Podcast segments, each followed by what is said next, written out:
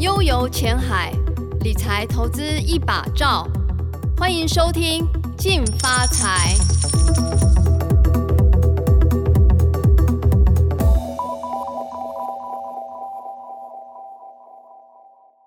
各位听众，大家好，欢迎收听由静好听与静周刊共同制作播出的节目《静发财》，我是理财组记者詹淑敏。我们今天很荣幸邀请到了我们的来宾陈新杰来跟大家讲，一年三百万的股息要怎么样领呢？ Hello，大家好，我是欣姐。其实新杰啊，他的那个投资的经历还蛮特别的哦、原本他是工程师，在二零一三年被开除之后，才开始当一个专职投资人。哎，新杰，跟我们分享一下这段过程吗？心路历 程？哦，二零一三年被裁员，之前其实，在当工程师的时候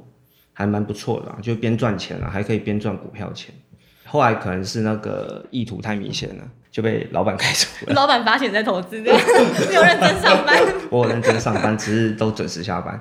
对，后来其实，在前面的时候已经有累积一定财富了，所以被裁员之后，其实就有中间经历一年的心路转折，是，因怎么为你样也不知道要不要回去上班，还是要继续工作。嗯，对，后来是刚好有出去玩，然后又开了几个读书会，说让我心里有个转变。对、嗯我就理解到那个人生资源的分配。那时候我就想说，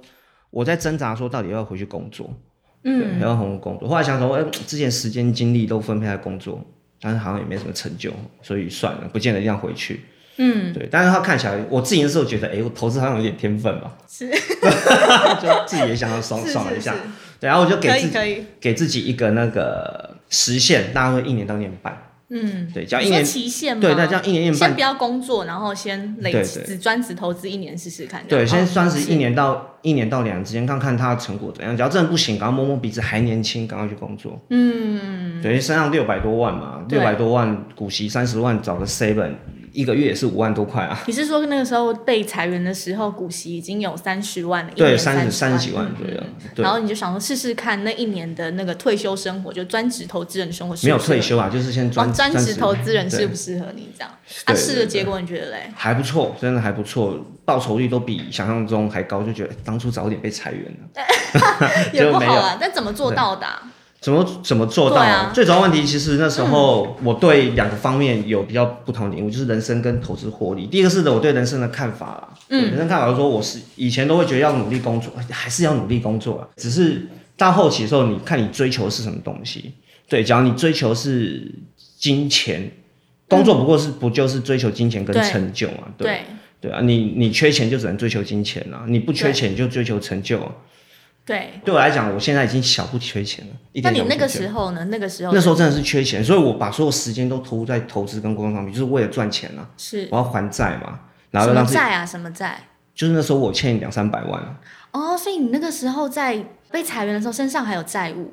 对对，裁员的时候那时候没有，那时候已经还差不多啊了，还有债务哦那种，是对对，只剩就学贷款而已。嗯，对，那那时候追求，但是有点收不回来，赚钱赚后面会有点迷惘，就一直想要赚钱，就嗯我会一直短炒干嘛？我会注意欧洲股市、美洲股市什么都注意，所以搞得一天到睡三四个小时，你说在找到你现在的投资法之前，对对你对是用对短对炒的，对，后来就是被裁员之后，让我可以好好睡觉，好好想想未来怎么办，才发现说，哎、其实其实人生可以再简单一点。嗯，对，所以后来我渐渐就是我用一个就是经营者角度啊，就是财务管理表格去管理三种方式，一种就是选股能力的提升啊。对，然后再来就是心理素质的提升，再来就是那个获利方式的增加。心理素质提升比较简单，就是短期波动是上上下下，其实你每天盯盘也很烦。嗯、我是说盯盘盯到后面，我发现说，你看到十二点一点半，你也做不了任何事情啊。对，所以后来想想说，我会做 A、B 单嘛，后来 B 单的就是长期投资那方面，嗯报酬率，A 单就是短炒，你对就对去对测对试就对了，是。对，虽然 A 单虽然报酬率高，但是 B 单的获利比较多，因为 B 单是它长比期投资的获嗯利比短期对，因为还我好可以下的筹码比较多、b 单短期毕竟短，我可能十几、三十、四五十万我就收收了，是那 B 单我可能可以压到一百、两百这样。哦，对，所以虽然报酬率不见得比短超高，但是我获利相对比较高，而且还可以领到股息股利。对我来讲，股息股利这时候是非常重要的事情了。嗯嗯嗯，对我就相对比较轻松。再来就是选股能力提升了，选股能力提升就是就三两个，第一个就是去看它的那个成长性，看它的获利性，还有它的本益比转折。嗯嗯以前就只是想要靠技术曲线或是新闻消息面，然后去获取它的获利，所以我就没办法去看它实际增长性跟它本益比转折，因为时间看不够长。哦，了解。但现在时间看比较长的时候，我就可以去等待，等待它的本益比转折。例如说，像那个之前的卢红，哈，后面会有资料会提到，卢红是原本本益比就十几倍，结果我就那时候一些数据跟一些趋势看来，加上它的股息股利，我配息 O OK，嗯，或许我就可以投资个两三年，去等等看说会不会造成本大家对它更有信心，嗯，然后本益比就从原本十二倍拉到二十倍，哇，这是八成的涨幅哎、这个我就称作本益比转折，我就称作是那种超额的涨幅啊。是一般的成获利成长，我叫做合理的涨幅。所以像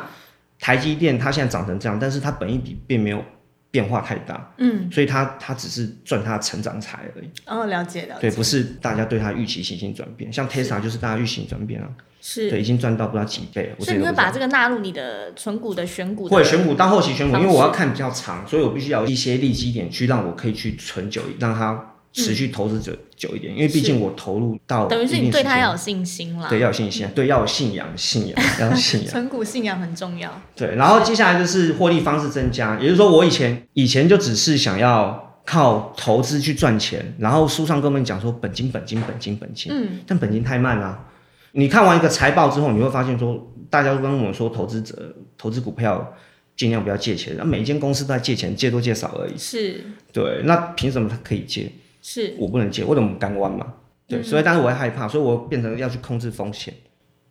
对，控制风险，就是说让我不要说老一辈都说融资很恐怖，但是后来仔细去研究老一辈赔钱就是融资融报表。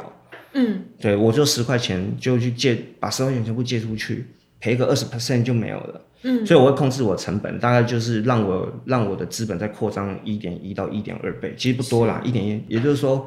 这二十 percent 跌光了，我才损失两成，然后加上杠杆关系，我可能最多损失四成多，但是我不可能让它损失四成，因为融资我会害怕，嗯，所以我就变成说它会提早卖，融资这部分就变成我的短期操作部分，是，强迫我短期操作。这是你滚大你现在资产的方式啦，啊是对吗？嗯对对，然后还有质押啦，嗯，借券啦，借券也不错，嗯，对，像和大之前借券，光借券我一年赚六七十万，但是这个前提还是要先要有存股的那些标的啦。那你怎么对选到那些你现在能够让你去有信心做这种杠杆的好股票呢？好股票其实、嗯其实因为我要看比较长一点，所以我我比较不喜欢一般的存股，一般存股就是说他会找，也不是说不喜欢一般存股，一般存股投资报酬率大概。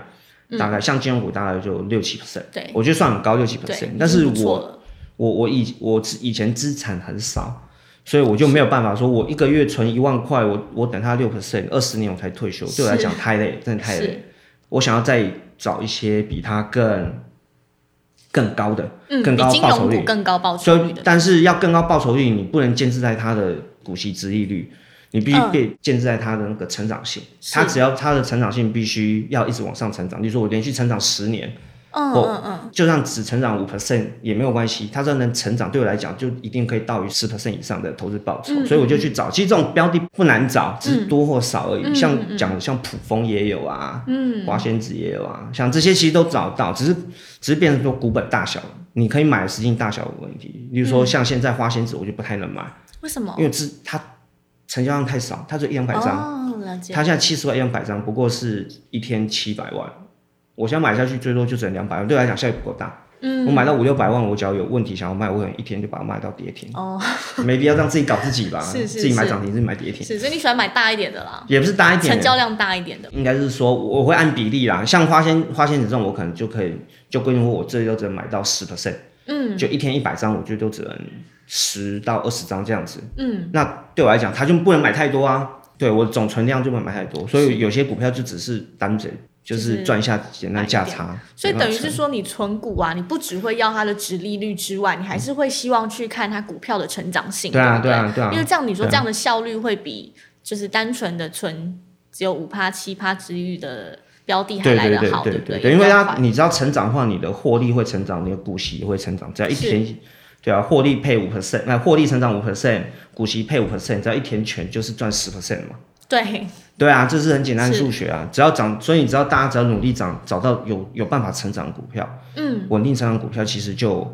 很 OK，只是差在后面怎还么有找？从一些你的产品跟产业别嘛，嗯，对，讲比较简单，像像之很久以前的 Seven 也有人或全家，是对对，那时候可以还有保养，是，对对，那时候讲你啃早的话，从它是慢慢一家一家店一家店把它打开，慢慢开开开开。对其实你在那时候买的话，现在报酬保险是吓死人了、真的，全家也不得了。 真的真的，对对，但是你可能会害怕，你可能就会就会就会要试单，所以所以我开始在初期判断了，我在股票初期判断，是我会先用五个点，第一个就是市场扩充性，是然后再来就是产品生命周期要长。嗯因为巴菲特讲的嘛，就是研究经费不要花到这上面。嗯其实也不是，也不能说研究经费，只是这这个产品的生命，不能说我刚出来，明年又要换了，对啊，明天又换了，搞屁。嗯对是，所以也是因为这样，其实欣姐她并没有太多的电子股，对啊，对嗯不对没错，电子股其实买、买的不多啦，所以今天今年就被台积电压在地上打，报酬率输太多 了。对，然后再来就是产品消费周期要短，嗯相对短了，不是一定要短，就是相对相对要短。不过你这些初期的判断啊，之后呢，比较量化的指标，比较量化之外的话，我们可以可以先从两个点去看，第一个就是财报检视啦。让你，嗯，呃，我要讲一讲，从大家有时候可能从财报没办法看，但是我们可以一个合理的推测，毛利它属于一个产品的成本结构嘛。对，对，那也就是说，假如我毛利，假如它大到某一程度，就是说我原本毛利是十 percent 变成十三、十四、十五，这种成长性已经改变十几、三四成以上，其实是它的架构，我们可以推测说它架构已经有有改变了，是结构有改变，才会造成它毛利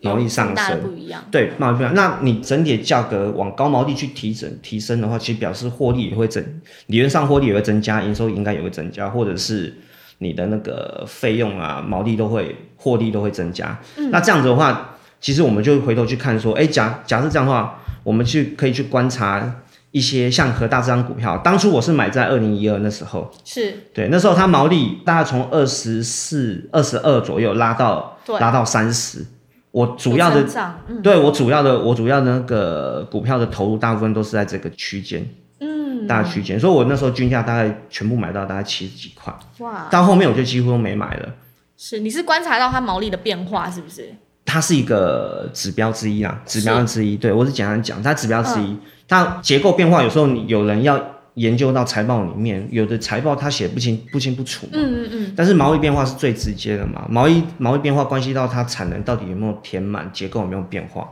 是，对，产能有没有填满，那可能是十几十几 percent 的变化而已，但是结构变化那是可能两三成的变化。嗯，你们然后大家有兴趣可以去看看一些财报，会发现有些股票大涨，它的毛利变化都会很剧烈，嗯，对，因为它赚更多钱嘛。对，对，然后有时候不像我们现在大部分台湾都是盖厂，靠盖厂，你不能靠盖厂毛利变化就那么多或那么高，是，你一定要靠毛利变化才会有那种大量的获利。嗯，对，那毛利变化大概多少 percent？你要我会开始认为注十意五 percent 以上我就开始去注意了。是，但是你要先喜欢哪些股票，嗯先看、先看一些库存股，然后去再去注意说它毛利有没有变化。嗯嗯，你们只要大家好像要直接去拉财报，就是有的可以直接去设定条件，就一堆股票跑出来，那也是可以啦。嗯，但是你可能就研究不太深入，你就可能就会被误判。哦，对，有可能了它解只是纯粹就只是接大量单而已。对，是，那可能就那可能就纯粹就是换汤不换药啊，他卖内裤就还是一直在卖内裤啊，没买别的 东西。所以要多方面的看各个指对对标对，啊但是可以把它但当是成一可个以参判考一个，可以判判断之一啊。通常其实毛利变化，像后面那个卢红也是啊，毛利超过两成，它也是有大变化。对，再来就是观察它的资产结构，资产负债表里面资产结构，我有列我有列出几个指标啦，你的指标可以看前面的，它就是像固定资产，它有从嗯二十七亿拉到。四十九亿嘛，有没有对？从十年短短四年，它的自营账就翻倍了。是它应收账款从原本二零九从五十天拉到拉低到四十天，所以它资产结构其实在变化，对，对它资本结构在变化，也就是说它整个都在结构变化。然后我们接下来就要看说它结构变化到底对不对，就看它毛利，毛利有增加，从原来二十四 percent 拉高到二十八、二十八左右，对，所以我在这时候毛利跟资产结构都有增加的时候，我就会相对的投入，嗯对，相对投入，像试单那样子，慢慢试嘛，我会给它一个区间。对，我也不敢说，我一开始一笔就投入很多钱进去，那万一就像今年的 蓝六，对啊，我就哭给他看， 对，所以不可能啊，不可能啊，我不可能，因为我我的投资方式比较慢，所以对比较慢是因为我投入的时间点会比较慢一点，是对，有可能会去你会吃花一年的时间买啦，你不会说一次就买到，我会花一年，时间买比较大量一点，是对，然后我只要买的太冲动的话，我很可能就是后面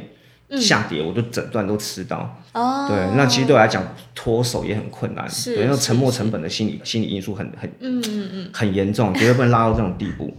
对是，然后你可以看卢红这一边，它也是涨了一波啊，所以那时候我大概卖到三百、三百五左右，嗯后来五百块没有卖到啊了，那是因为后来那时候已经转到和大去，资金全部转到有和大更去。好的选择了啦。对，照理讲说，二一三年到二一五年，它转嗯涨三百块，三百五到五百，大概有将近七成涨幅很高，但是和大更多嘛，嗯，毛利的话是要看月比吗？当然是年比啊。年比？对对，所有其实大家有个观念，看财报只有在状况不好的时候才看月月增，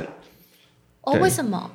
因为去年或许你你的获利很棒，对，但今年像武汉肺炎，大家第二季都会不好。嗯，对，嗯那嗯你跟去年比一点意都没有，是，但是你你可以看出一个趋势，说我每月是不是有增加？我已经病得很惨了，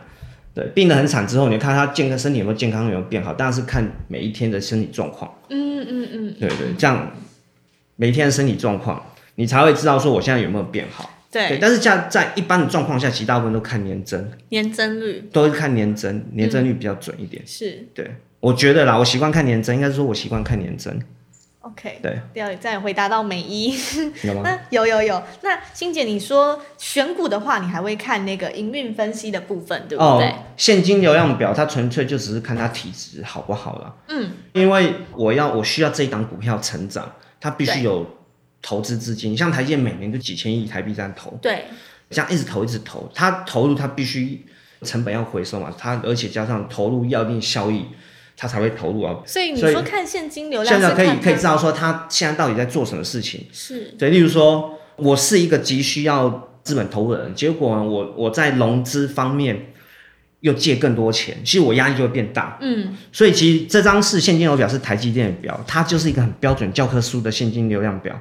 完美现金流嘛，就就是要长成这样子。嗯，对，但是问怎么题完美法可以跟我们的那个观众朋友解就释一是下？投资现金流要变负的，负号就是流出啦，投资现金流要流出，嗯，然后那个营运现金流要流入是正向的。对，然后融资现金流也要流出，因为要借钱，嗯要杠杆。但是你融资现金流不能超过你的投资现金流。是对，你看哦你借钱，你借钱超过你的投资，我觉借得十很块可钱怕，只有两块投资，那八块拿去干嘛？发钱吗？有，我跟你讲，好多档都是这种股票，但是不 能讲。 对，大家去研究一下。是，对对，这种问题我就觉得这样股票本身你血就已经不够多，你还一直一直在流血，这样就不太好啦。嗯嗯嗯对，但但是这个能不能确定这家公司会变好，不知道。嗯，但是你可以确定这家公司到底正不正常，现在在做什么？哦这对，在样做什么，它正不正常？或许它前面很前半部它的现金流很乱，但是它后半部现金流渐渐变好，我们也知道它在努力嘛。嗯，了对解对了，。但至少它就是正常公司啊，不要买那种不正常公司就好了是。等于说看现金流量表可以看得出它的营业的活动吗？营业活动、啊还是，大现金的活就动？刚刚说它现金流的活动啊，至少不会知道不要乱搞嘛。嗯嗯嗯嗯嗯，对，比较因为财报它是它可以试算的啦，它可以算得出来的，所以你再怎么作假，再怎么作假，其实你要兜得出来才有用。等于说在前面确定它的毛利啊那些之后，这个算 double check 啦。 double check 这样好不好？前面很棒就看出来，哇，全部靠借钱，嗯嗯嗯你就要决定说你要冲短的，冲长的。了解。对啊，欣姐，你认为资产的定义是什么？资产资产定义啊，资产定义，像我像我那种股票到后面的时候，其实我会把我的股票最难就是它心理因素啊。什么叫心理因素？你怎么在同一档股票里面去分数说这场这档股票是要长期投资，这档股票是、是要短期投资？你要一定要把这个界限给分好，你才有办法做做一些快速的转移跟买卖。嗯，对，所以我我自己当面会渐渐把我是比较稳定会成长股票，还不错的，会成长那种十几 percent 或十 percent 左右股票，会渐渐因为量体已经够大，我会渐渐变成它核心资产。它核心资产最主要是第一个会成长，第二个还会配给我合理的股息啊。是那我觉得这种都是很棒，因为假如我我有一个亿好了，我有七千万放这种股票，其实光股息股利就削爆，嗯，我就可以很担心、很放心的去冲来冲去啊。是对，冲不死我，不用怕。对，但是假如我我的股票就是属于那种大波大浪、大起大落这种股票，嗯其实我会过得很不安心啊，对，忐忑不会安。砍不完，所以我会把自己我的投资股票部分分成比较主要就是。就是核心资产跟卫星，卫星是有点像开发新商品，嗯嗯对对，我一开始的股票都是先从卫星去买，只是买到量体越来越大，确定它越来越棒的时候，我就把它归类成核心资产。嗯嗯国有成核心资产就是比较一样是用你刚刚讲动能投资法，对对对不对，对，当到一定程度，它的核心资产，我就不见得会马上卖它，一定会有几个点啦。嗯比如说它，我前面讲，例如说财务状况变不好，对或者趋势整个变很差，对，我可能就会部分慢慢的削弱它，削弱它。嗯嗯，啊，但是因为有其他核心资产，所以是资金就会一直转移。你像你刚刚讲那个慢慢出脱的那个经验啊，嗯卖掉的点，有没有比较惨痛的经验？惨痛的经验，嗯，今年啦、蓝六啊，难料对他蓝六就是一档狂打我的脸。对是怎么对，因为说他他只是去看他他的财报，他的毛利、他的资产，他什么都变好，他获利也会变好，真的变好。但是因为我研究太久了，所以我那时候慢了半年才开始买。其实那时候是哦它股市已经有点高点，但是那时候算得出来，其实获利不错。它今年 EPS 大概也二十二十一块，嗯现在才一百、当初买的时候大概两百三、两百两百二、两百三，我嗯觉得很 OK。结果买上去，买上去涨，买的时候它涨没多久，涨到两百六，就因为疫苗一些消息一直渐渐传出来，然后再加上大家都戴口罩啊，就对口罩到处地上都是啊，那种嗯嗯嗯，所以大家对它的股价信心支持度就越来越低，越来越低，越来越低。低到后面，我就觉得它再跌下去，我就受不了，所以你就把它出我掉就，出脱。但是那时候刚好旁边有一档股票，所以你不能说出脱，应该是换股啊，因为换股就变成换股换到过哪去里啊换到新普，新普，对我就把它换到新普过去。还有新普是普做什么的？电池电池模组，那除了这个嘞，除了南六还有没有别档？也是你曾经比较有宏感达觉电啊，的，宏赔达到会电，痛宏达的。电是比较早期的，嗯嗯嗯，对，宏达电就很有教会痛你什么事吗？就是做人不要太冲 动。那时候宏达电很夯啊，手机不是夯爆了。对，对啊，那时候身上一百多万，只想说啊，这档对，走到哪都是讲宏达电，是。吹瑞提沙丁，然后嘞，然后呢就遇到三根铁顶板， 三根足足三根，对，三根铁顶板，然后就把我洗出场，嗯嗯，然后从此它就涨到一千三，天哪天哪，哦，对啊，太就很冲动了。对，太冲动，所以我发现后来。给我一个最大的认知，说不要去买你资产没办法负荷的股票。什么叫资产没嗯办法负荷的股票？说我有一百万，我硬要去买台积电，对你来讲就不对，压力太大因。为因为你再怎么买，最多就两张，嗯，两张不能干嘛？其实会很有感觉。如果说那个是你所有的资产的话，对不啊，该变性命啊，不要这样子。对你还有人生还有很长的路要走，不用跟他拼。对，是但你可以想说，连电或许可以四张，或者一张才四万块。嗯，对，所以我那时候宏达电会变成这样子，是因为我我只买三张，就等于是我几乎全部资产，就导致说我没办法做任何动作，卖也不是，加码也不是，也没办法换。像你对现在会换嘛？之前那对个对时候对没办法换，因为没有那么多钱，对，全部都压对了。对对对对，都是压了一换过去一张就不见了，你就担心说，哎，万换过去涨了怎么办？嗯嗯嗯，对，所以就变成说，它的资产分配其实已经超出我能力所及啊。资产分配真的很重要。对，所以现在就是我在买股票就会关心到到它的它的每日的交易量，会不会影响到我单日出脱的样子，嗯出脱的问题啊，然后还有融资啦、融资的状况，会不会嗯美股的融资状况太多，或者是价格高到我其实我只有五百万可以买，但是买个两张就 GG 了。嗯嗯嗯嗯，哦嗯。对，所以这种股票我尽量不碰。那你现在通常都会保留多少现金在手上？以你自总资现在啊资产来说的话，或是平均啦，现在大概是五到六现，金对，到五六 percent，、哦，其他都是持股嘛？对，大部分都持股，你不会害怕吗？超胖。超怕， 那怎么办呢？如果真的有什么大跌的话，大跌就看啊，就看看你的状况怎样。嗯其实先前提，第一个你的股息股利会不会受到影响？嗯嗯嗯，对嗯，对，风险的承担不在于现金有多少，在于说你的那个现金流提供有多少。假如你是一个上班族，年收入很高，你买对玩股票风险承担就真的很高。是像我就是用现金流来看，所以只要确定现金流是完整的，OK，不要差太多。其实对我来讲，你不太会睡不好啦。睡不好，因为还是可以活啊。到嗯对对因为大跌除了除了二零零八年那时候百家那个几乎每一家都跌，有些公司都死掉，嗯嗯嗯其他其实都只是信心问题而已，嗯资金问题偏少，是，我觉得是还好。哦对，但是这个是有练过的，好，所我以们大家对不见得，我比较建议啊，通常我跟大家建议是三七。三七这嗯个比例是很好，我会因为到五趴，是因为我有些股票涨太多，嗯，涨到后面我资金比例就越来越小，越小越小，哎，你投资到现在有几年的经历啦？十二年。十二年来，你有什么样在投资上这个的看法？第一个，其实我就觉得投资没有那么重要，财商比较重要，什么意思？就是你对财务的智商、财务的认知啊哦、，财商，嗯对对，理财比，我觉得理财比较重要，因为其实像之前我在上课，大家都会想问我投资事情，但是你们要认清楚现实，你现在只有五十万，你再怎么会投资滚一百已经够厉害，但是也才对五十，嗯对对，但是假如你把财务状况先用好，或者或者一些财务财商先学好的话，其实你一开始资金可以慢慢累积。这是你这么多年来的心得，对了，对就对了对投资对不是最重要的，重要的是对，财像商。啊我要讲，像我一开始滚钱，我我虽然资金四十，但是我杠杆做到一百二，你嗯没有很足够的财商跟财务财务能力，其实你很难去控制这笔钱，嗯，那可能就翻船了。我只是花很多心力去控制它，嗯所以虽然二零一三年之后钱获利比较多，但是前六年我的那个知识增长很多了，嗯应该这样讲。感谢各位听众的收听，也请持续锁定由静好听与静周刊共同制作的节目《静发财》，我们下次见，拜拜拜拜想听爱听，就在静好听。